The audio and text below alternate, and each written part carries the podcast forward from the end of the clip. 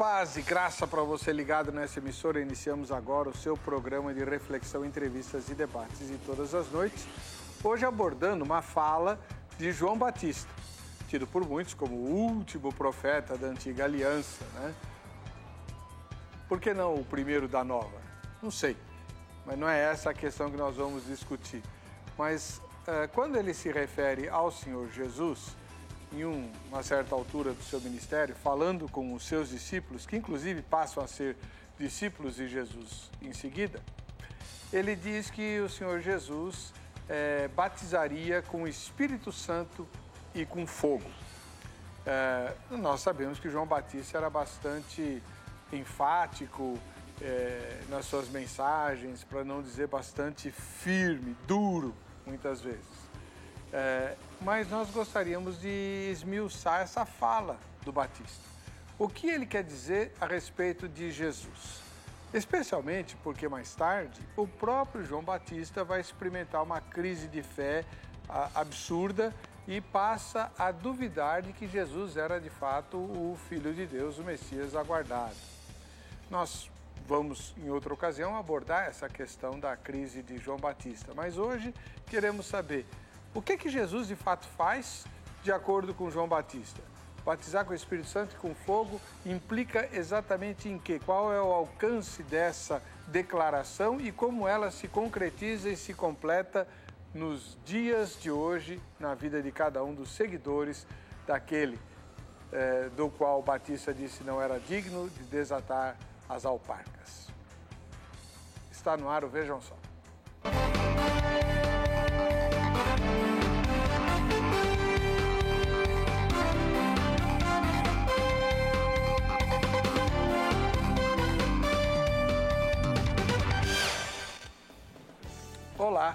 Em nome da Academia Teológica da Graça de Deus, a Grade, iniciamos essa edição do programa Vejam Só, recebendo mais uma vez o parceiro professor Danilo Moraes, que dá aulas no Instituto Bereana. Paz e graça, professor, tudo bem? Paz e graça, reverendo Weber, paz e graça, pastor Marcelo, todos os ouvintes, telespectadores do programa Vejam Só. É sempre uma alegria, satisfação estar aqui, podendo falar um pouco a respeito da palavra de Deus, trazendo é, explicações, trazendo é, formas de se entender a Bíblia e esclarecimento para os ouvintes. O Instituto Bereana fica aqui pertinho, né? A sua igreja também? Isso, é. O Instituto Bereana tem aulas presenciais aqui na cidade de São Paulo, que fica bem aqui perto, na Avenida Ipiranga, 1097, no terceiro andar. E a Igreja Batista Renovada fica aqui na São João 816. Muito agradecido pela sua presença. Do outro lado, recebemos o pastor Marcelo Dantas. Ele é ministro da Igreja Assembleia de Deus do Ministério de São Bernardo do Campo. Paz e graça, pastor. Tudo bem com o senhor?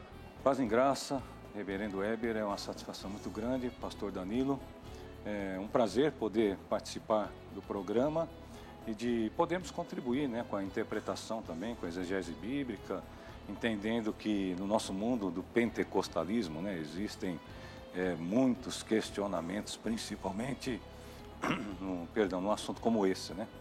Mas nós esperamos contribuir, pelo menos um pouco, com, com os caminhos de pesquisa teológica recentes e quais as possíveis contribuições para melhor entendimento do Ministério de João Batista. Que bom. Uh, pastor, é sua estreia? Sim, é a primeira vez aqui no Ah, que bom. Muito obrigado pela presença do irmão e uma, uma ótima estreia. Mas eu queria saber o endereço da igreja que o irmão ministra. Isso, nós congregamos na Igreja Assembleia de Deus no Ministério de São Bernardo do Campo, cujo presidente é o pastor Tarcísio de Abreu, e vice-presidente pastor Sérgio Bernardes, são os nossos amigos e companheiros de ministério, fica na rua Mediterrâneo, número 680, no Jardim do Mar, lá em São Bernardo do Campo. Muito agradecido pela presença do irmão. Vamos ver a matéria que apresenta o tema e em seguida ouviremos as primeiras explicações dos nossos convidados no Vejam Só. Durante seu ministério, João Batista avisava que chegaria alguém maior do que ele. João batizava com água, mas Jesus batizaria com o Espírito Santo e com fogo. Algumas pessoas pensam que o batismo com fogo é o mesmo que o batismo com o Espírito Santo, mas outras pessoas pensam que são dois batismos diferentes. Existem basicamente três tipos de interpretações sobre o que é o batismo com fogo na Bíblia. Alguns entendem que o batismo com fogo se refere apenas ao derramamento do Espírito Santo no Pentecoste. Outros sugerem que o batismo com fogo significa exclusivamente o juízo de Deus sobre o ímpio. Dessa forma, há uma conexão direta e especial com o juízo final. Por fim, há também aqueles que defendem que o batismo com fogo está relacionado tanto ao Pentecoste como ao juízo final. Na Bíblia, o Espírito Santo às vezes é representado por fogo. No dia de Pentecostes, quando os discípulos receberam o Espírito Santo, algo que parecia línguas de fogo pousou sobre a cabeça de cada um. A Bíblia também fala sobre não apagar o Espírito, como se apaga um fogo. No Antigo Testamento, a glória da presença de Deus normalmente se manifestava com fogo. Por outro lado, o fogo na Bíblia também está associado ao julgamento divino. O castigo dos ímpios, muitas vezes, é representado por um lago de fogo ardente. Essas são algumas possibilidades, algumas ideias que podemos trabalhar durante a nossa conversa de hoje. O Vejam Só já está no ar. É isso aí. Muito obrigado à equipe que prepara as matérias, sempre nos ajudando bastante. Hoje temos a estreia do pastor Marcelo Dantas, que é ministro da Igreja Assembleia de Deus do Ministério São Bernardo do Campo, e é, tem várias outras atividades na, na, no campo educacional dentro da sua denominação. Né? O senhor é o gestor do curso de teologia? Da FATEG de Santo André. Né? O que, que é FATEG? A FATEG ela é uma faculdade no centro de Santo André, que tem cursos de direito, tem o curso de teologia, tem gestão pública, entre outras. A doutora Arleide Braga é a nossa reitora, né? e nós temos o privilégio de trabalhar ali na gestão do curso superior de teologia. Maravilha. E o senhor também é advogado? É, pelo menos bacharel? É, o bacharel em Direito. Maravilha. Muito obrigado pela presença do, do irmão. E como falou em batismo com o Espírito Santo, quem que você tem que ouvir primeiro? Um pentecostal clássico, lógico. Né? Que, cuja bandeira, é, assim, depois das bandeiras primordiais, a defesa da salvação em Cristo, da defesa da Bíblia, vem a, a questão da manifestação do Pentecostes, por isso que chama pentecostal, né? O, o senhor sempre foi da Assembleia de Deus? Sempre, nasci na Assembleia de Deus, minha mãe da Assembleia de Deus já praticamente mais de 50 anos, e eu fui criado de criança na Assembleia de Deus em São Bernardo do Campo. Que bênção. Como é que o senhor responde na sua primeira fala a pergunta de hoje? A que, que se refere a fala de João Batista sobre o ministério de Jesus? Olha, reverendo Weber, eu prefiro nessa introdução pensar da seguinte forma. É, eu acho que é um debate muito interessante, muito importante. Eu tenho, assim, alguns pontos de vista com relação à atualidade e os movimentos eclesiásticos, as crises que andam acontecendo no nível de espiritualidade. Então, penso que a gente pode ler né, o texto, por exemplo, como a pregação de João Batista, quando João Batista fez essa pregação no seu ministério, na introdução do seu ministério. Inicialmente, é, o que está acontecendo no texto de Mateus capítulo 3, eu penso que nós podemos ler também quando esse evangelho ele foi produzido como obra literária. Eu sei que existem aí um percurso muito grande também de muitos pontos de interrogação na elaboração do Evangelho em si, mas eu posso também, é, eu pretendo depois, vamos dizer, as abordagens, talvez pensar um pouco sobre quando Mateus escreve isso dentro da dimensão que ele vive ministerialmente e o que ele aborda. Eu entendo que aí existe um ponto que eu quero caminhar depois, que é olhar a teologia petrina, que para mim ela é muito importante, muito forte no Novo Testamento, na introdução do Novo Testamento e na elaboração da fundamentação teológica do Novo Testamento, aí sim, Atos dos Apóstolos, a Casa de Cornélio, tudo que vem acontecendo. E eu tenho ainda um outro olhar que é subjacente, porque na minha formação teológica, as pesquisas hoje estão muito intensas dentro da comunidade de Qumran, da vida dos essênios, daquilo que pode ter formado as bases ministeriais de João Batista na ruptura com o mundo do sacerdócio, dos fariseus, daquela religiosidade. Então eu entendo que tem uma experiência muito importante aí para o pentecostalismo, de presença do Espírito e manifestação nessa comunidade primitiva. É, é esse meu foco de estudo ultimamente, nos últimos anos, exatamente pensando na contribuição do que é realmente a presença do Espírito, o que é avivamento, o que é batismo com o Espírito Santo. Não tem como o senhor dar um resuminho para mim sobre o que é batizar com, espírito, é, com fogo e com o Espírito Santo? Sim, eu posso, dentro da minha perspectiva final, né, eu entendo que essa presença do Espírito né, e do fogo, eu não vejo uma desassociação, porque eu entendo que Deus, no seu caráter, é juízo o tempo todo. Ele não, é, não tem justiça, mas ele é a própria justiça. Então entendo que o próprio Espírito ele tem essa atividade purificadora como uma dimensão já de juízo que trabalha no caráter do cristão, que transforma, que muda, que não deixa de julgá-lo o tempo todo no estado de consciência, por regeneração, crescimento espiritual.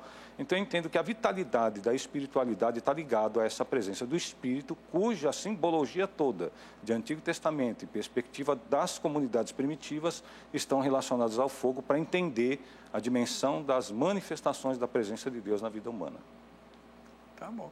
Isso, isso é, a gente vê muito facilmente em, em, alguns cultos pentecostais, quando tem o pessoal da canela de fogo e tal, que é uma, uma das manifestações do Espírito, segundo esses irmãos. Né? Depois a gente vai falar mais isso. Agora a gente vai ouvir o professor Danilo Moraes, que é também pentecostal, ele é batista, da Igreja Renovada, Batista Renovada, não é isso, isso irmão? Isso. É, e professor do Instituto Bereana, que é uma escola interdenominacional. E para o senhor, o que, que se refere, o que, que João Batista está falando?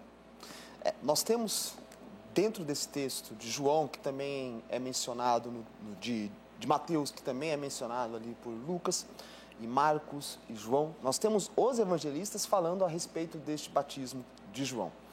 E, semelhantemente, Marcos e Mateus, eles colocam o batismo com fogo. Então, eu entendendo este texto pelo contexto anterior e o contexto posterior, o que João está tratando aqui, esse fogo, eu não consigo ver que ele seja um fogo diretamente ligado a um processo do Espírito Santo. Uhum. Não que eu descarte o papel purificador, santificador, regenerador que o Espírito Santo opera na vida do crente. E um dos simbolismos realmente do Espírito é, e de Deus, através do fogo, é a purificação, e isso tanto no Antigo como no Novo Testamento. Só que também nós temos metáforas pelo fogo sendo usadas como juízo, tanto no Antigo e como no, no Novo. E uma das primeiras regras de interpretação textual da exegese é observar o contexto que vai determinar o sentido de uma palavra dentro daquele texto. E olhando o texto de Mateus 3, quando a gente vai ali no versículo 10, João fala assim: ó, e já está posto o machado à raiz das árvores, toda árvore, pois, que não produz bom fruto, é condenada e lançada ao fogo. Então aqui nós temos um contexto anterior colocando a palavra fogo a juízo, condenação. E o texto em pauta é Mateus 3,11. Posterior a Mateus 3,11, nós temos ali dizendo, e no versículo 16, Batizado já. É, não, não, versículo 13. É, não, desculpa, 12. A sua pá ele a tem na mão e limpará completamente a sua eira. Recolherá o seu trigo no celeiro, que é aqueles que foram batizados no Espírito, mas queimará a palha em fogo inextinguível, que é os que foram batizados no fogo. Então, tanto aqui no contexto posterior, que está falando de fogo, como no contexto anterior, que está falando de fogo, claramente é um fogo de condenação, é um fogo de juízo. Então, nessa regra de interpretação, quando João utiliza-se da palavra Espírito Santo e com fogo, esse fogo, dentro desse contexto, eu entendo que seja um fogo de juízo. Não descartando que o Espírito Santo, em seu ministério, na vida do crente, produz um fogo santificador, purificador, regenerador na vida do crente. Só que isso é desenvolvido em outras partes do Novo Testamento. Mas nesse texto em pauta, eu vejo que seja, diante do contexto, uma alusão a uma condenação. A primeiro instante, nesse texto, condenação. Outros papéis do Espírito Santo, também pelo fogo, regeneração e santificação. Tá bom. Uh, vamos, duas opiniões bem diferentes, muito, muito bom. Vamos ouvir agora as, as ponderações de todos, mas antes, você também participa do programa votando na nossa pesquisa de todas as noites. Tá? Por enquanto, ela continua no Instagram, mas a gente está tentando voltar para o Facebook, tá bom? Vamos lá para o Instagram? É, o batismo de fogo mencionado por João Batista refere-se à primeira resposta, Espírito Santo. Então, ao Espírito Santo. Ou a juízo. Né? Vamos ver qual vai ser o resultado parcial da enquete quando terminarmos a nossa é, gravação. Pastor Marcelo Dantas, é, uma das coisas mais é, visíveis né, no movimento pentecostal, desde que ele começou, foi, sei lá, o movimento. Né? É, impossível ver um crente pentecostal parado no culto. Né? E isso está muito associado com a ideia de fogo. É, porque o, o, alguém já viu o fogo parado? É possível congelar o fogo? Só em fotografia. Né? E, porque ele, é, a essência do fogo é ser movimento. E a essência do, do, da ação do Espírito Santo é fazer o crente se mexer. Verdade. Essa é uma das, das razões pelas quais o senhor identifica o Espírito Santo como fogo nesse texto? Olha, pastor Eber, eu entendo que o, a presença do Espírito dentro do protestantismo pentecostal né, né, nessa questão de movimento, né, o que a gente tem procurado durante esses anos de estudo é entender, é, primeiro, como isso aconteceu na igreja primitiva, nesse sentido de manifestação de poder. Né, é lógico que em Atos dos Apóstolos, capítulo de número 2, nós temos as línguas, são línguas das nações presentes, mas não deixa de ser estranha. Não era estranha para quem ouvia, mas era estranha para quem falava né, porque eles não eram poliglotas, de toda forma a língua estranha está presente no texto. E a forma como, é, a partir daquele texto, se entende que uma das missões do Espírito é tornar a mensagem do Evangelho compreensível a todas as culturas. Então, essa obra de missão. Ato dos Apóstolos está todo vinculado a essa questão de uma ousadia, de uma intrepidez, por causa do sistema né, religioso, inclusive da época, as oposições, seja do judaísmo, seja da política romana, seja da sociedade helenística. Então, o movimento para nós pentecostal, a partir da Bíblia e olhando o texto de Mateus capítulo 3, por exemplo, eu compreendo os versículos que são antecedentes, mas eu tenho também um apego ao versículo de número 11 em si, porque entendo que ele faz uma contraproposta e não diretamente se vincula ao lançado no fogo e o fogo que nunca se apagará, do verso de número 10 e o verso de número 12 porque ele disse: Eu em verdade vos batizo com água. Parece que uma alternância hermenêutica nesse sentido, de uma contraposição, uma contraproposta, é a minha leitura, para arrependimento. Mas aquele, então, entre o batismo de arrependimento e o batismo com o Espírito Santo e com fogo, eu entendo que existe esse batismo de arrependimento, introdução do ministério de João Batista. E aí a gente vem para o movimento pentecostal hoje, depois a gente pode conversar mais sobre o texto e contexto, que eu entendo que o capítulo 2 influencia o 3 né, na perspectiva mais mística, eu entendo que hoje nós temos no movimento pentecostal as questões da infantilidade, da superficialidade, dos emocionalismos. Mas não me permite descartar que existe uma atuação intensa do Ministério do Espírito no seio da igreja, até por causa da minha experiência de 30 anos no Ministério Pastoral e lidando com tantos problemas ah, dentro das dimensões dos dons. Mas eu entendo que esse fervor espiritual, esse fogo do Espírito, é uma característica pentecostal extremamente essencial, importante, a marca genuína do movimento pentecostal brasileiro, principalmente. ah, mas aquilo que o irmão mencionou de meninice, nós vemos na história de todos os avivamentos eh, que foram muito antes do Brasil. Né? Ah, em alguns avivamentos, atitudes assim até ridículas, né? dos, dos, dos atingidos. É só pesquisar a história dos, dos avivamentos, hoje todo mundo tem acesso à internet, E você vai, vai ver que o que muita gente critica hoje sempre aconteceu e às vezes coisas que a gente não consegue nem imaginar quando você lê lá, né? É, faz parte disso. E o senhor que é pentecostal, mas de uma linha mais, sei lá, teológica, não sei que, que eu não consigo ver você pulando ou dançando ou é, eu não, tenho, eu não tenho esse perfil, não tenho. Não tem não? Mas eu, eu tenho uma, eu tenho uma Mas o senhor não crê? Creio. Creio na continuidade dos dons, sou continuista. É. Uma diferença do pentecostalismo, eu sou pentecostal, mas eu tenho uma outra diferença com o pentecostalismo clássico, que eu não entendo que o dom de línguas seja o dom inicial como evidência para ser batizado no Espírito Santo. Eu acredito que outros dons espirituais pode também é, manifestar inicialmente e aquela pessoa ser batizada no Espírito Santo. Apesar que comigo aconteceu dessa maneira, eu tinha 17 anos, me batizei lá no interior e era um lago, e eu saí do lago sem nada, uma pessoa me abraçou, sem estar orando, sozinho eu comecei a falar em línguas. É, mas o senhor é incrédulo mesmo, né? Porque Por quê? Uma das mas coisas eu, eu creio no, no, dom de línguas. Ah, não, tá bom. Eu okay. sou continuista, eu creio não, eu no sei, dom de línguas. Mas não como creio, marca...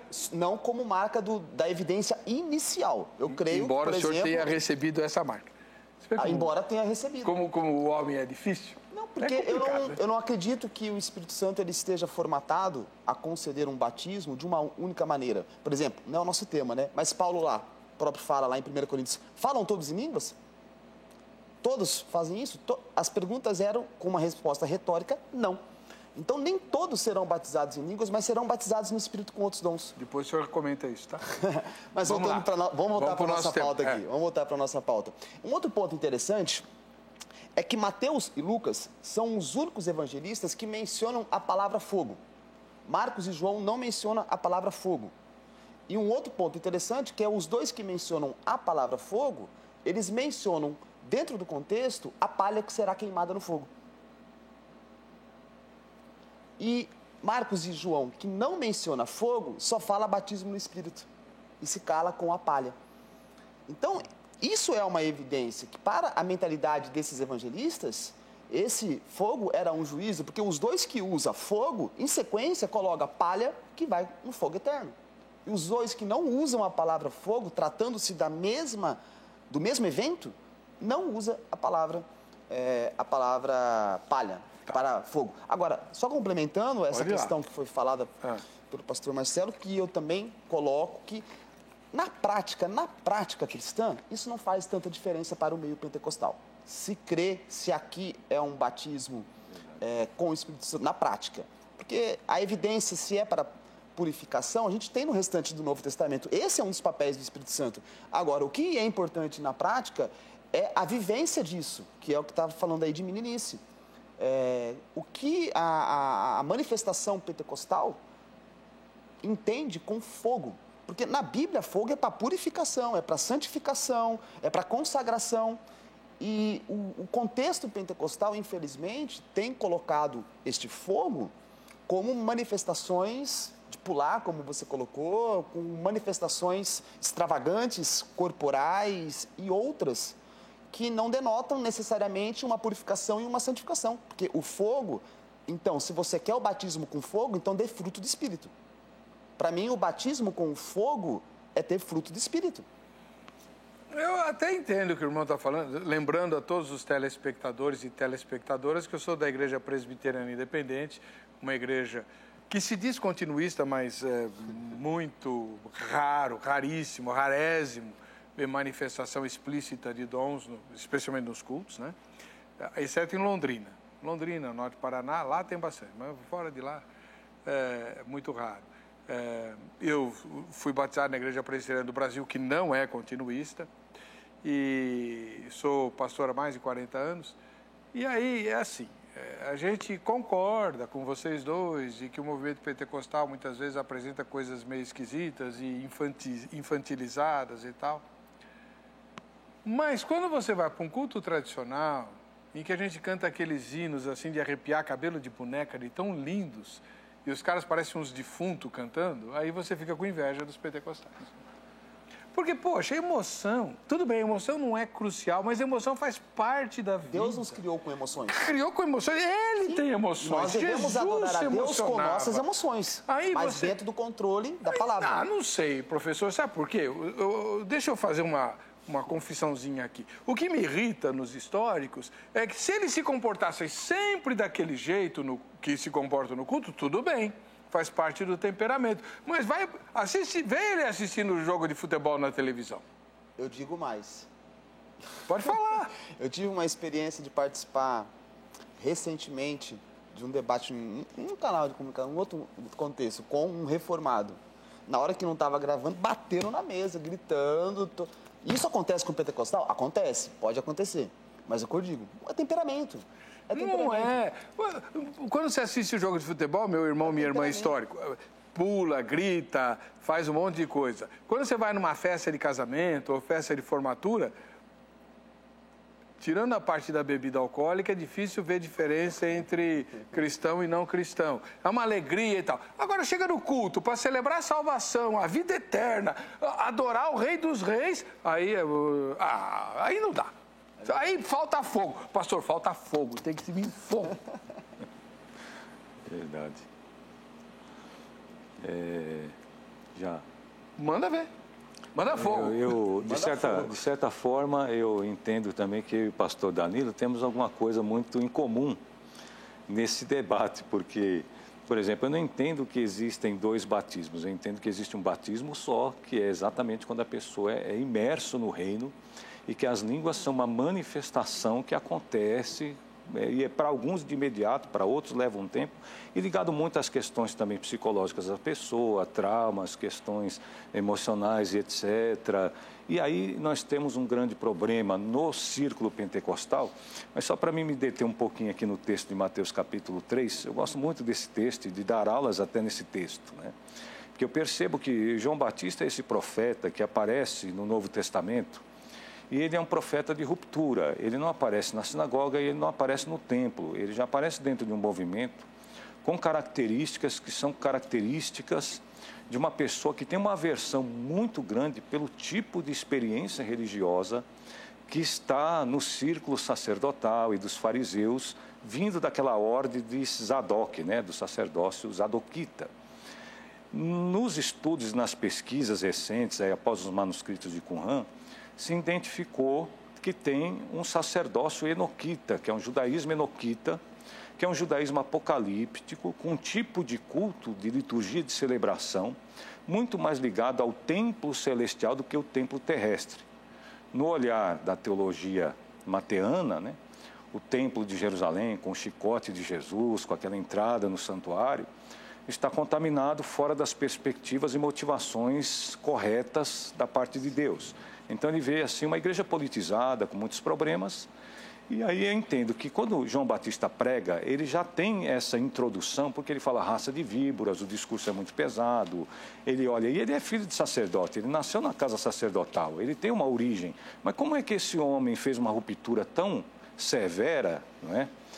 para essas origens e aparece agora como precursor do Messias. Então, para mim, essa introdução é muito interessante na história da igreja primitiva, porque eu encontro um João Batista que tem uma identidade de espiritualidade dentro de um tipo de liturgia de culto, de templo celestial, dos cânticos de, dos cânticos de Qumran, aqueles achados na caverna 4, né? 4 que 400, é o 413, 13 cânticos, é, por isso são mais de 400 fragmentos de manuscritos achados na caverna 4, 4Q 400, 405, etc. Nesse, nesse tipo de liturgia, se identificou um rito sacerdotal com uma ligação ao templo celestial e eles entendiam que os anjos estavam presentes nesse tipo de culto. Então, João Batista, pela forma que se veste, pelo discurso que tem, pela ruptura que declara, e por trazer essa pregação de que é chegado o reino dos céus, e identificar em Jesus também essa matriz de ruptura, com essa expressão religiosa presente naqueles dias, é que vai trazendo para nós, por isso a minha releitura de pentecostalismo agora é um pouco diferente. Por exemplo, na minha experiência, então, voltando agora a é, essa demanda do, da questão que nos intriga, né? da manifestação, do que eles sentem por fogo. É, eu faço essa breve introdução para a gente entender. Eu, para mim, tem esse, esse mundo subjacente muito interessante na pesquisa. E eu entendo o seguinte, olha, para mim aqui, batismo com Espírito com fogo, não é batismo com o Espírito Santo e com fogo que a tradição pentecostal entende hoje. Eu tenho um pouquinho de é, tendência para interpretar aqui o seguinte.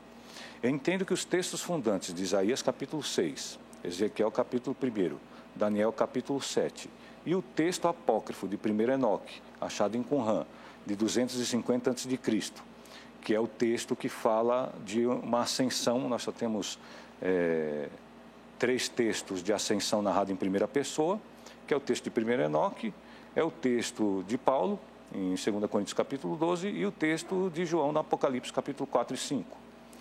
Então, é, esses três textos são os textos históricos narrados em primeira pessoa de uma ascensão, e não apenas uma visão.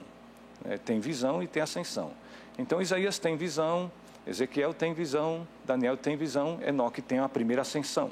Na ascensão de primeiro Enoque, ele vê línguas de fogo na parede, no trono.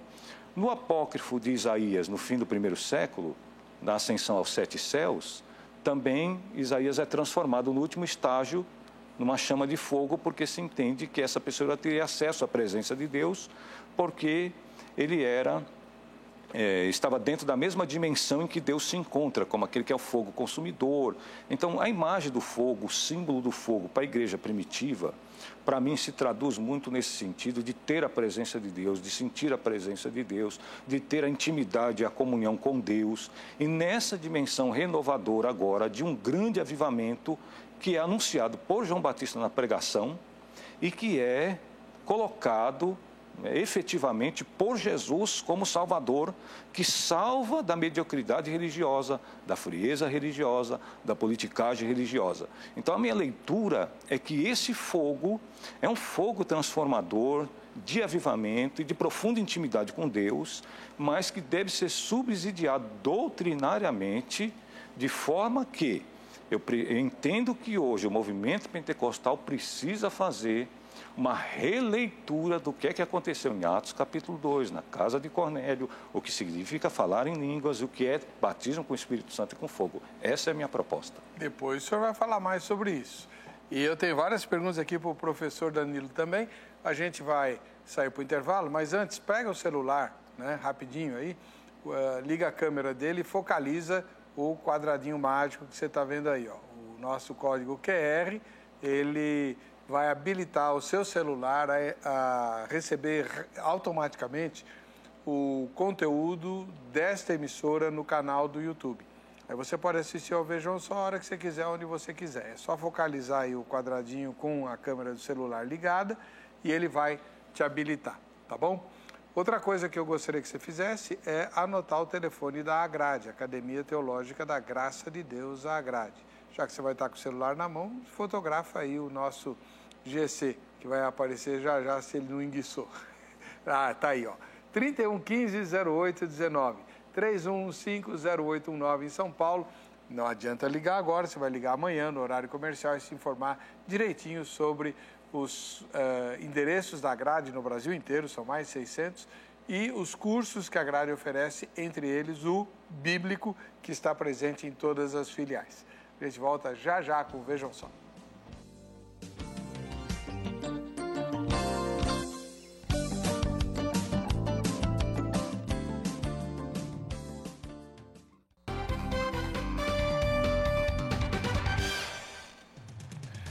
Chegou a hora do Vejam Só, quem assiste ao Vejam Só.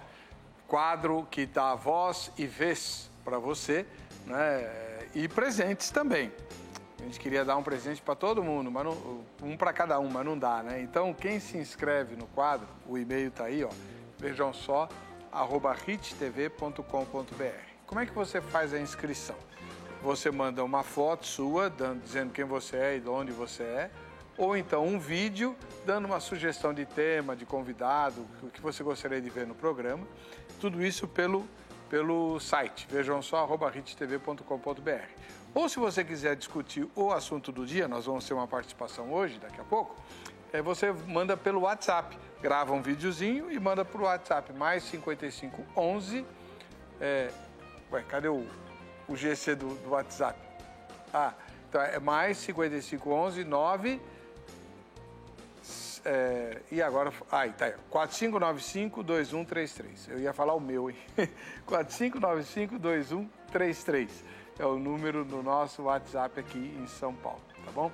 Quem participa concorre ao presente que nós vamos sortear nos próximos dias: o livro A Cabeça de São Bernardo das Correntes, o livro do pastor Marcos Granconato, da Igreja Batista Redenção, um dos campeões de audiência aqui do, do Vejam Só. Começar pelas fotos, vamos lá. O Celso e o Celso Filho moram em Guaianazes, aqui na Zona Leste de São Paulo. O Celso Filho, olha só os olhos dele a essa hora da noite. E esse chapéu aí, hein, meu irmão? Que estilão, hein? Olha só que bênção, foto linda. É, muito obrigado, irmão Celso, e um beijo aí pro Celcinho. Eles são de Guaianazes, então eles podem vir assistir a gravação ao vivo, basta combinar os detalhes pelo Facebook. Uh, lá na Vila Nova York, na zona leste de São Paulo, o Nestor e a Ida são nossos telespectadores e também ganham o convite para vir assistir aqui a gravação ao vivo, eh, já que moram na capital paulista, na Vila Nova York. Né? A ida é uma graça, olha só. O Nestor, uma simpatia. Deus abençoe vocês. É, lá no Rio Grande do Sul, o pastor André e a pastora Cione, casal de pastores. Louvado seja Deus pela vida de vocês. Não sei em que cidade vocês moram, mas é, é do Rio Grande do Sul. Deus ilumine a vocês e a igreja dos irmãos. E hoje nós temos a participação de um irmão que gostaria de discutir o tema que estamos tratando hoje e por isso mandou o vídeo é, pelo WhatsApp. Faça como ele, o Felipe Maciel, e você concorre ao presente também. Vamos ouvir o Felipe? Olá, paz a todos vocês. Meu nome é Felipe Maciel, moro em São Paulo e congrego na Assembleia de Deus, Ministério do Belém. É, a minha opinião sobre o batismo com o Espírito Santo e com fogo é que o, o fogo ele está relacionado a punição, ao juízo, porque nas três passagens que ocorrem esses relatos, o fogo só aparece em uma delas, e é quando os fariseus, os maus fariseus, né, que não eram todos que eram os maus, os maus fariseus estão presentes. Tchau, tchau, fica na paz. Valeu, Felipe, muito obrigado pela participação. Faça como ele, tá? Vamos lá, vamos ouvir os nossos convidados. Professor Danilo.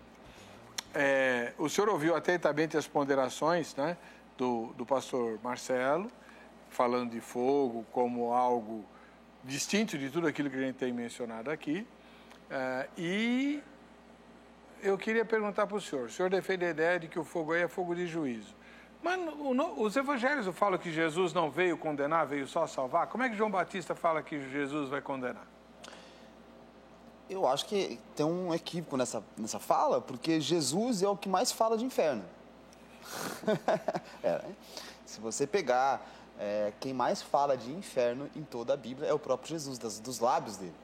Então é, é, até uma, uma caricatura que é popular, mas que não condiz. Porque se nós observarmos o ministério de Cristo, ele fala de condenação o tempo todo. Né? Apesar dele ser aquele que dá o sermão da montanha, aquele que fala das bem-aventuranças, que fala de um sistema onde nós devemos sofrer o dano, dar a outra face, amar o próximo com, né?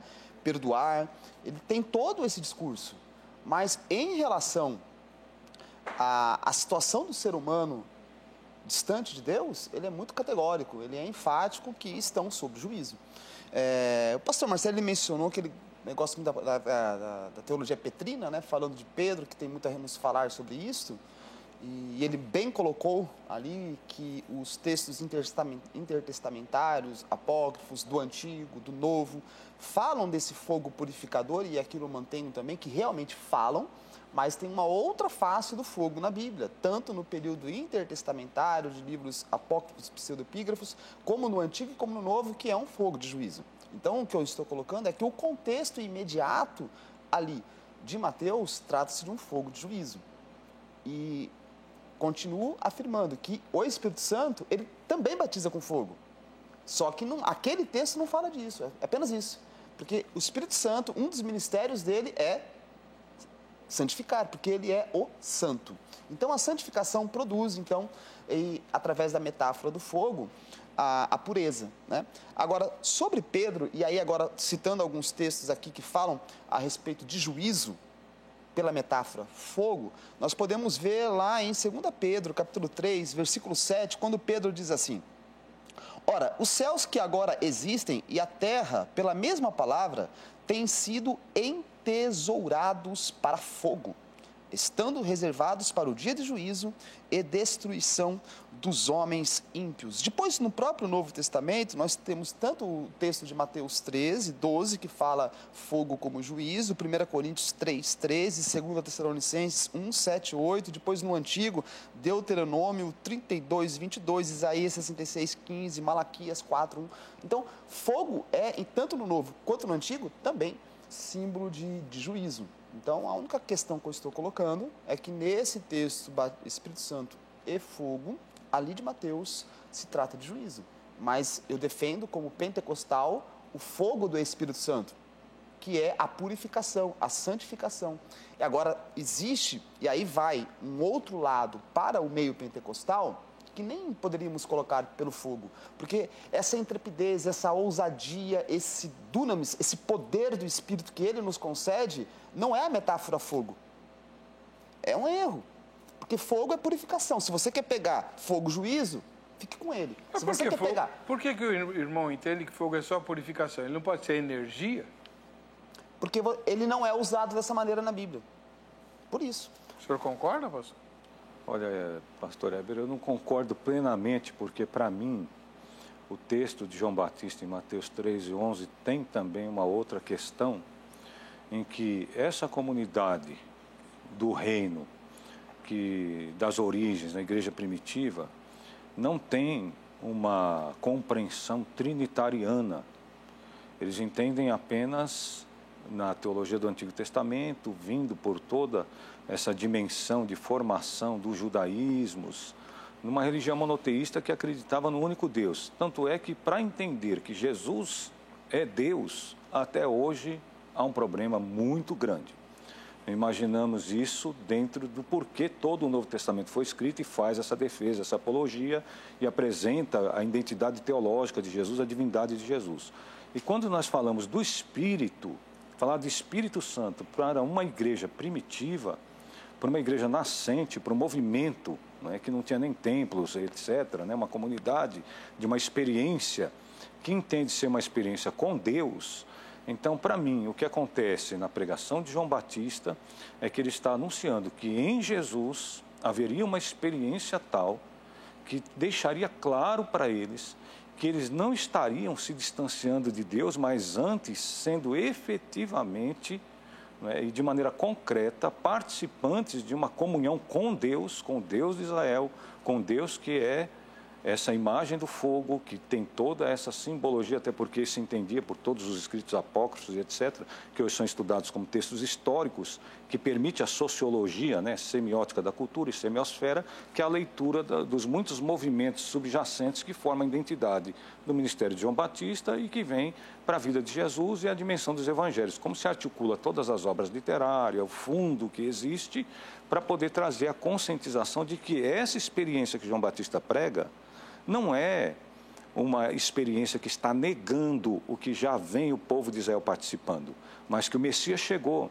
E para mim entender que o Messias chegou, eu preciso ser, é, participar de uma dimensão messiânica que me permita compreender que realmente ele é o Messias e que ele está me levando a Deus. Então eu entendo que batismo com o Espírito Santo com fogo é, é essa, esse anúncio que deixa claro que em Jesus haveria uma evidência que deixaria todos aqueles que estavam agora né, tomando conhecimento desse ministério, como o ministério de Jesus é uma denúncia, por isso entra a questão do juiz em si, porque ele já denuncia a mediocridade, a hipocrisia da religiosidade humana. Nós somos peritos em desenvolver religiosidade. Então, para mim, a revelação é isso. A revelação da Bíblia é aquilo que vem de encontro a nossa deficiência como seres humanos caídos e que essa presença de Deus é pregada dessa maneira introdutória por João Batista, porque eles entenderiam efetivamente o que era o reino de Deus em Jesus e por isso o Pentecostes é a inauguração daquela forma, com as línguas de fogo. E línguas de fogo aí, né, questão do falar em línguas, aquilo que foi visto sobre a cabeça deles, como o texto diz, que é aquilo que eu entendo que aparece, por exemplo, em Isaías capítulo 6, que é traduzido pela palavra seraf, não é? que são as línguas de fogo, que é aquilo que eu vejo também no apócrifo de Enoque, que é falado de línguas de fogo. Então, língua não seria verbalização. Língua seria aquilo que na chama de fogo aparece como uma manifestação, e isso dentro do misticismo judaico é compreendido como presença de Deus. Mas, pastor, algumas perguntas. É, pela fala do irmão, dá a impressão de que a compreensão de que, do Espírito Santo e da posição trinitária ela é bem posterior ao período dos apóstolos é, descrito no, no, livro de Atos. Mas o apóstolo Pedro fala escancaradamente do Espírito Santo, invocando a profecia de Joel. Então, os, os ouvintes de Pedro não entenderam nada do que ele estava falando? Não, aí é que eu entendo que é exatamente o desenvolvimento dessa teologia quando vem de Joel. O que aconteceu em Joel? Em Joel, o Pentecostes não foi celebrado porque houve uma seca muito grande, era a festa das primícias, não puderam levar. E o texto fala que Joel que deve se rasgar o coração e não as vestes. Então, é uma teologia que aprofunda a questão da dimensão de espiritualidade. Por isso que ela está subjacente no ministério petrino e está presente em Joel capítulo 2, porque a, em Atos capítulo 2. Em Joel não celebra o Pentecoste. Em Atos capítulo 12 eu tenho uma celebração, uma celebração que é grande, que é volumosa, que vai para toda a Ásia, tem gente de tudo quanto é lugar ali reunido, mas que para mim virou é, uma grande teologia da prosperidade. Havia muita riqueza, os sacerdotes estavam muito ricos e a espiritualidade dentro dessa dimensão renovadora do reino em Jesus estava comprometida. Por isso o Pentecoste em Jesus, da forma que aconteceu, é uma ressignificação da espiritualidade e essa proposta de avivamento e renovação para a igreja. É isso que eu consigo entender em Atos dos tá. Apóstolos. Como é que o senhor encara isso tudo? Vamos falar de, de Atos 2, então, em Joel. Né? É, só uma questão da, da, da, formulação da frase. Ali em Atos não fala língua de fogo, né? Como de fogo. E também não fala que teve vento. Como um vento. Então, ou seja, não teve língua de fogo e não teve vento. Como? O texto é bem claro, né? Como? Então, é, esta é a única alusão que nós temos em toda a Bíblia que associa Espírito Santo a fogo. É a única. E ainda é como fogo. Não, senhor. E o menorá? O candelabro lá de sete ah. lâmpadas, associado diretamente aos sete Espíritos de Deus. Tá. Peguei. Ali tá, era uma luz que estava iluminando. Ué? E o que é que faz o Espírito Santo? Então, mas aí se nós colocarmos que nem. É, o candelabro ele estava ali no lugar santo, de frente para a mesa da preposição, onde existiam os doze pães, cada um simbolizando uma das tribos de Israel. Hum. Qual que é a simbologia principal ali, direta, imediata? É que a presença de Deus que iluminava as tribos de Israel. Então, esse é o contexto imediato lá. E tudo isso que você está falando, né, já é algo desenvolvido numa teologia posterior. Mas momentaneamente, dentro do tabernáculo, dentro do templo, depois, a memorar de frente para a mesa com os pães da preposição era um, acesa, não podia apagar, a luz era a presença de Deus. Então, a presença de Deus estava sobre as doze tribos. Mas o texto menciona os sete Espíritos de Deus. Não estou dizendo que o pessoal do Antigo Testamento tinha uma teologia do, é, do, do, do, Espírito Santo ou da Trindade, não, não é isso. Podemos Porém, colocar, tá, o podemos texto colocar sagrado os sete Espíritos já... de Deus, das sete é, lâmpadas, é. mas ainda assim não é algo tão contundente, direto. Tá. O, o, que se usa dentro dessa abordagem nossa é o texto de Atos. Hum. Agora, se interessante, o que se dá início em Atos capítulo 2 é o início escatológico do juízo de Deus. Certo. dos fins dos dias. É isso? Por isso que, que ele invoca a profecia de Joel. Por isso que ele está invocando a profecia de Joel. Agora, ele invoca pela metade. É. Né? Porque se você for lá em Joel capítulo 2, versículo 28, diz lá, e acontecerá depois, isso aqui é o que Pedro menciona. Pedro cita o versículo 28. E acontecerá depois que derramarei o meu espírito sobre toda a carne, vossos filhos e vossas filhas profetizarão, vossos velhos sonharão, e vossos jovens terão visões. Agora 29. Até sobre os servos e sobre as servas derramarei o meu espírito naqueles dias. Ponto. Pedro encerra. Ele não continua. Porque o juízo inaugurado, escatológico de Deus através do derramamento do Espírito em Atos 2, é ali é, é o início, né? ainda não se consumou. Porque lá no versículo 30, que é esse fogo de juízo: mostrarei prodígios no céu e na terra, sangue e fogo, colunas e fumaça. Aí então Pedro não menciona esse versículo, porque ainda não se cumpriu. Então, o que Pedro estava dizendo, olha, estamos iniciando o cumprimento escatológico do plano de Deus de redenção final. E aí ele cita o versículo 28 e o versículo 29. Então, aí, porque em Joel, fogo é juízo. Se quer fogo, fogo é juízo. Em Joel, e Pedro cita Joel. O versículo 30 é fogo.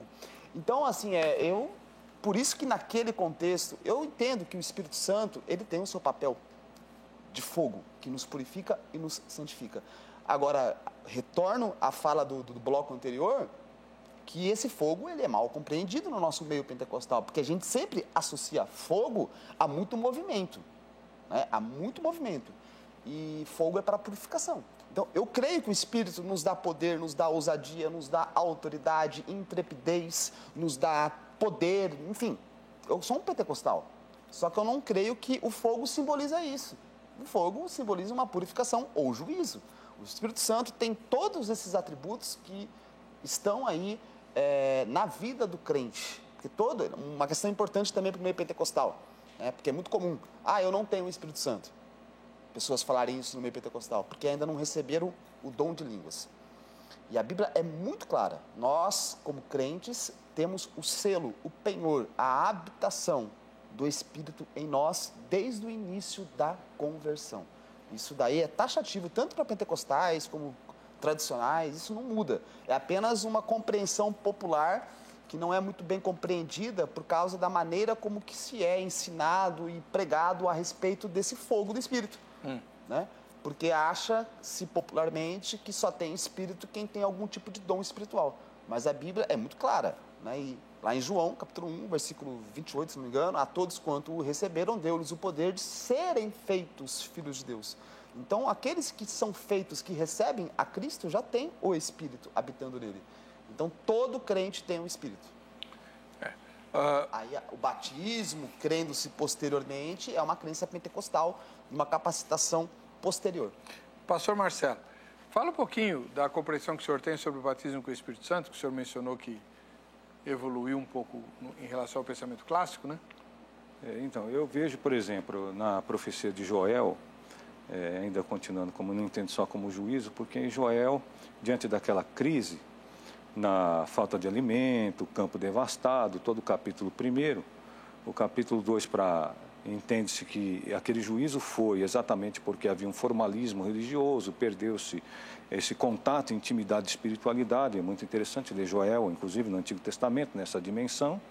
E aí ele fala que os vossos filhos, né, como diz o texto para nós aqui, que os vossos filhos profetizarão, os vossos velhos terão sonhos, os vossos jovens terão visões. Então, sonho, visão e profecia, que é as grandes características do pentecostalismo, né? Assim, eu vejo que Joel tem uma renovação de esperança nessa mensagem de espiritualidade e não só juízo. E que em Atos dos Apóstolos, a grande mensagem de esperança para a vitalidade da espiritualidade também está presente. Então, não consigo fazer essa desassociação entre o juiz, o fogo, é, da forma como o Danilo faz. Eu entendo perfeitamente a forma de interpretar, né? Mas eu olho que uma da a missão do Espírito em Atos dos Apóstolos é exatamente essa grande renovação, não só juízo escatológico, mas esse grande avivamento, porque você vem com o Pedro, que é o principal personagem. Então, o que eu entendo que está acontecendo na teologia petrina? Por exemplo, é, em Mateus, né, o nome que aparece em todas as listas nos evangelhos, o primeiro nome que aparece sempre é o de Pedro. Né? Então, o Pedro é aquele que anda por cima do mar. Pedro, no Evangelho de Mateus, é que faz todas as perguntas, é o que está na transfiguração, é que pergunta quando deve perdoar o irmão, é aquele que recebe a chave no texto, o grande texto de Mateus 16, do discernimento né? discernimento que é o sinal de Jonas, discernimento fermentos fariseus, discernimento da identidade de Jesus, discernimento da cruz, então o texto de discernimento.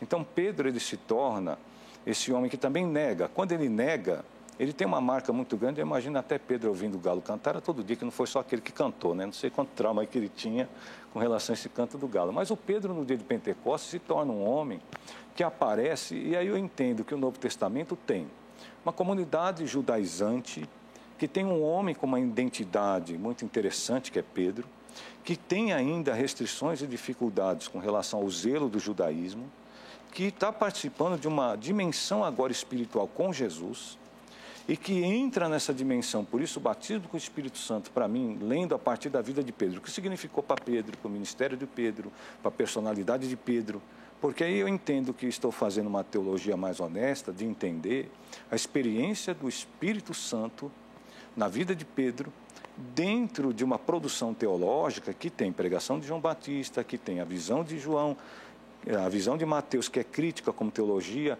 com a comunidade que resiste ao Messias, e como o Espírito vem com esse poder, com esse fogo, com essa dimensão, para chamar esse povo para arrependimento e para revelar a dimensão de Deus. E aí eu entendo o seguinte, que como o pastor Heber perguntou, reverendo, com relação ao que eu entendo do batismo com o Espírito Santo, é que eu entendo a evidência de línguas, eu entendo o poder, a ousadia, Entretanto, o que eu tenho visto na minha experiência de tantos anos, eu tive alguns privilégios. Por exemplo, eu pastoreei igrejas durante seis anos no interior de Minas Gerais, na roça. Eu andei durante a minha juventude muito tempo de pé, no meio das, das ruas de café, passando os mataburros, para dirigir os cultos na fazenda.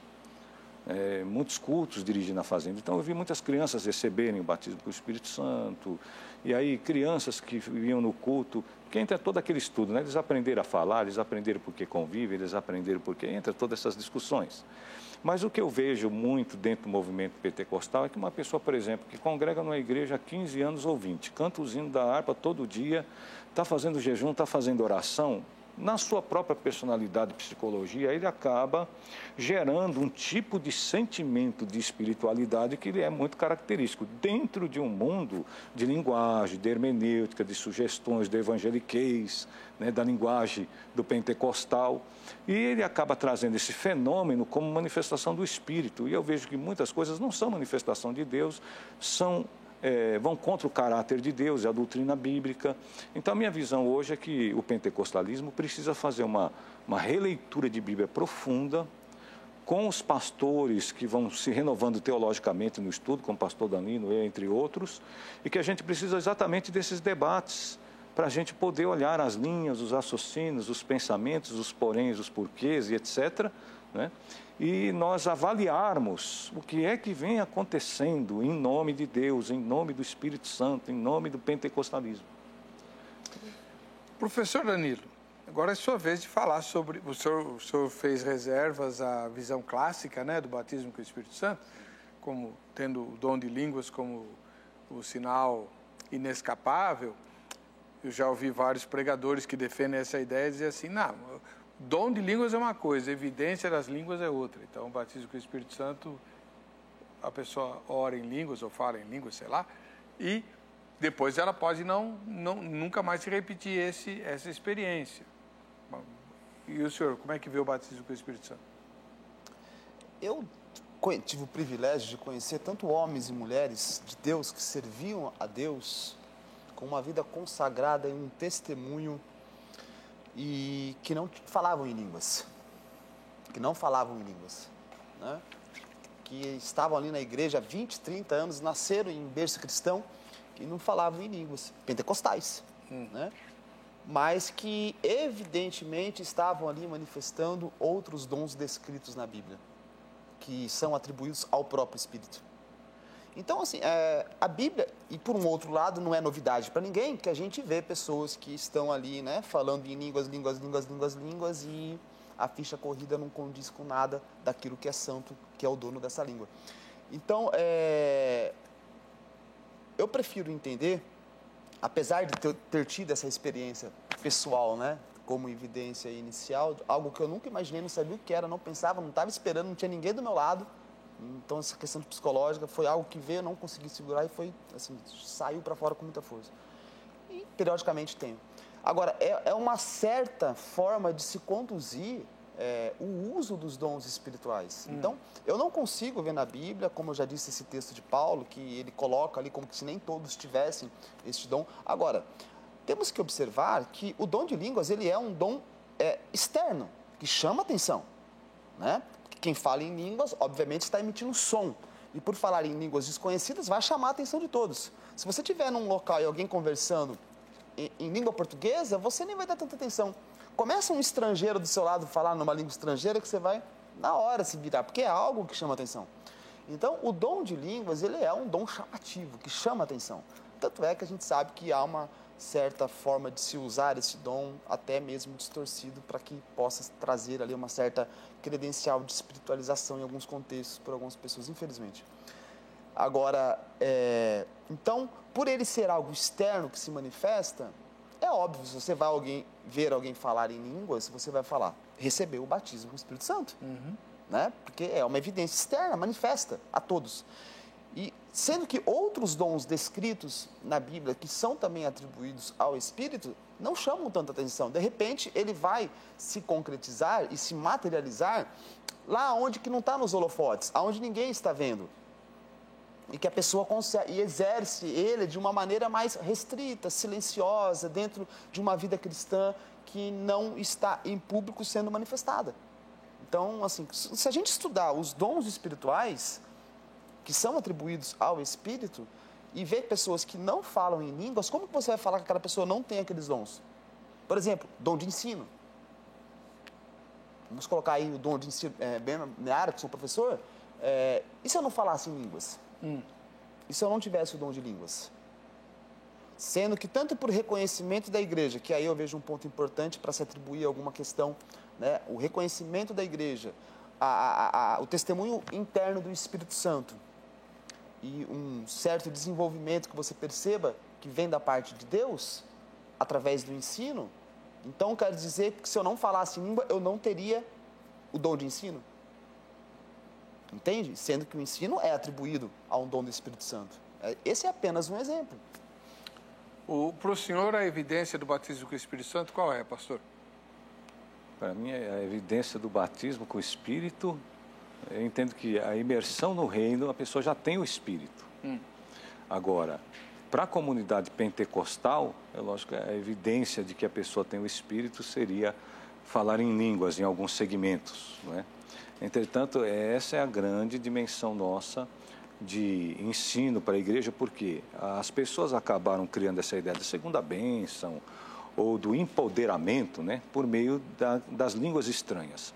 E eu sempre, nas minhas aulas, tenho discutido um pouco com os alunos o seguinte: eu percebo que no pentecostalismo nós temos uma dimensão que, é, na verdade, não tem nada a ver com o Espírito de Deus. Né? e com, com, o Espírito Santo, com o dom espiritual, mas é uma carnalidade, um sentimento de orgulho, um antropocentrismo muito forte, uma arrogância, porque o Espírito de Deus ou o próprio Deus ele não tem é, esse tipo de, de imposição ou de dar para a pessoa esse sentimento de produzir né, esse status de espiritualidade. Muito pelo contrário, entendo que a regeneração é a produção de um ser humano que vem à imagem de Cristo, e aí vem todo um equilíbrio ético, moral, emocional e etc., que é a grande salvação para a vida humana, nos restaurar e produzir o equilíbrio de nossa personalidade devido à pecaminosidade e tantos problemas que nós temos. Mas o pentecostalismo criou a agenda cheia, o status, essa ideia de autopromoção. E isso traz para dentro da perspectiva de experiência com o Espírito Santo, uma interpretação que não é bíblica, que não é divina que não procede de Deus. E é isso um dos grandes vícios do pentecostalismo aqui no Brasil que vem desequilibrando, que vem destoando, que vem criando problemas, que vem fazendo essa ideia dessa concorrência, que vem abrindo permissividade da pessoa até ter uma certa lucratividade em nome daquilo que ele prega e faz em cima de um púlpito, por causa do empoderamento que o púlpito dá. Então, nós temos algumas discussões. Eu tenho até um livro escrito, que eu, eu não trouxe ele hoje, mas eu posso, vou trazer na próxima entrevista, que é Contadores de História Pregadores da Palavra, é o tema desse livro. É um livro que aborda exatamente o que é que a pessoa faz com a Bíblia em cima do púlpito em nome do pentecostalismo.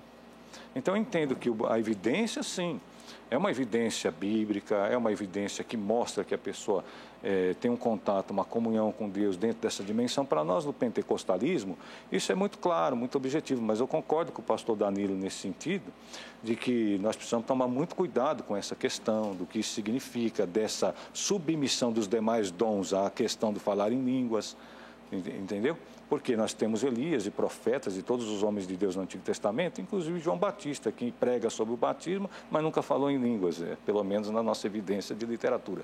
Mas nós temos Atos capítulo 2 como um grande marco do, da, da nossa identidade pentecostal, de que aqueles que participam dentro dessa dimensão do reino é, é, um estímulo né, dentro da comunidade, porque aquele que vê o outro falando em línguas, ele fica impressionado, ele acha aquilo muito bonito, ele é, fica assim, né, com o desejo de buscar e de orar e de jejuar. E aí entra uma série de questões né, que são muito também da personalidade, da, da fé. Né? Tem gente que acha que é de si, então ele nunca fala, numa, na, mesmo nas orações, né, quando faz aquele conjunto, inclusive chamar lá na frente para orar, eu acho que já é também uma outra questão que é muito discutível. Né? Eu acho que isso deveria acontecer naturalmente na espiritualidade da pessoa. Então a gente vai vivendo no pentecostalismo esses dramas de ter que administrar aquilo que a gente entende ser divino, ser bíblico, ser uma verdade experiencial, mas que nós temos muitos problemas dentro do nosso universo aí de pentecostalismo. Bom, vamos aos comentários. Né? O é, Rogério Silva publicou o seguinte: é, juízo. Ele, ele, entende que o fogo, na fala de João Batista, é juízo. Porque então João estaria anunciando um poder maior que o Espírito prometido é, por Jesus. Ah, no, o Gabriel escreveu: Ele vos batizará com o Espírito Santo e com o fogo. Se fosse juízo, seria ou com fogo. É um argumento válido, professor. Sim, sim. Uhum. Esse é, é, um. É interessante notar que isso não é, é característica de pentecostal ou tradicional. Tantos pentecostais, uns acreditam que é juízo, outros acreditam que é, é, espírito, é, o fogo do Espírito. E tanto tradicionais também não há unanimidade nos dois, na, na, nas duas casas aí, tanto de pentecostais como de tradicionais. E os que defendem aí uma complementação, né, e, e não está ali ou. Né? Mas isso acontece, é eu não tenho aqui os exemplos, em várias outras porções das Escrituras, onde usa-se o ou como coisas distintas e não complementares. Hum. Quer dizer, o e. O e como coisas distintas e não complementares. Então, é, você tem que analisar a questão, a, a sintaxe, a construção gramatical da frase, para você entender como que essas frases são construídas em outros lugares. Então, nem sempre que se usa Espírito Santo e fogo, necessariamente é um ligado ao outro. Tá? Então isso tem que deixar claro, e então eu, eu reforço, o contexto ali, para mim, fica sendo o juízo. Agora, só para complementar mais um pouquinho aquela questão do, do, do, do dom de línguas, pode falar aqui? Um Rapidinho que o um minutinho. tempo está no osso. Tá bom.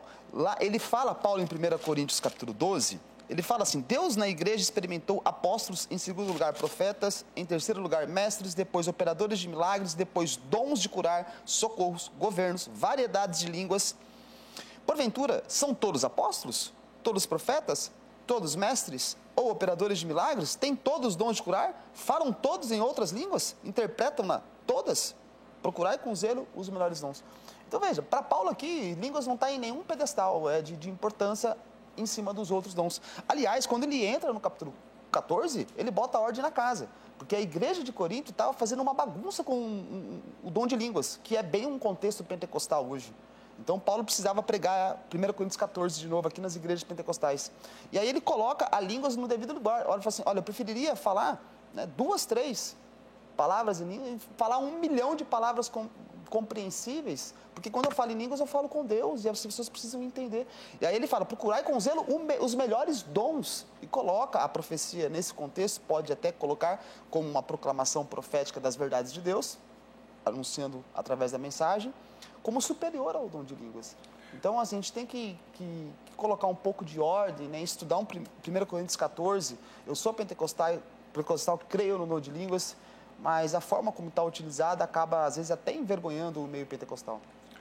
Bom, a gente está chegando ao fim, porque o nosso tempo terminou. Quero agradecer ao pastor Marcelo Dantas, da Igreja Assembleia de Deus, Ministério São Bernardo do Campo, que esteve conosco né, nessa estreia. Muito obrigado, é, pastor. E ao professor Danilo Moraes, que mais uma vez volta ao programa, ele que é do Instituto Bereana, aqui de São Paulo. Quem quiser conversar com eles, pedir conselhos ou convidar para pregar, palestras, etc., o contato está publicado no nosso Instagram. Vamos ver agora o resultado da nossa enquete. A pergunta é: uh, o batismo de fogo mencionado por João Batista refere-se a 53% disseram que é o Espírito Santo e 47% que é o juízo. Então, houve um bocado de equilíbrio aí. A gente se encontra no próximo Vejam Só. Até lá!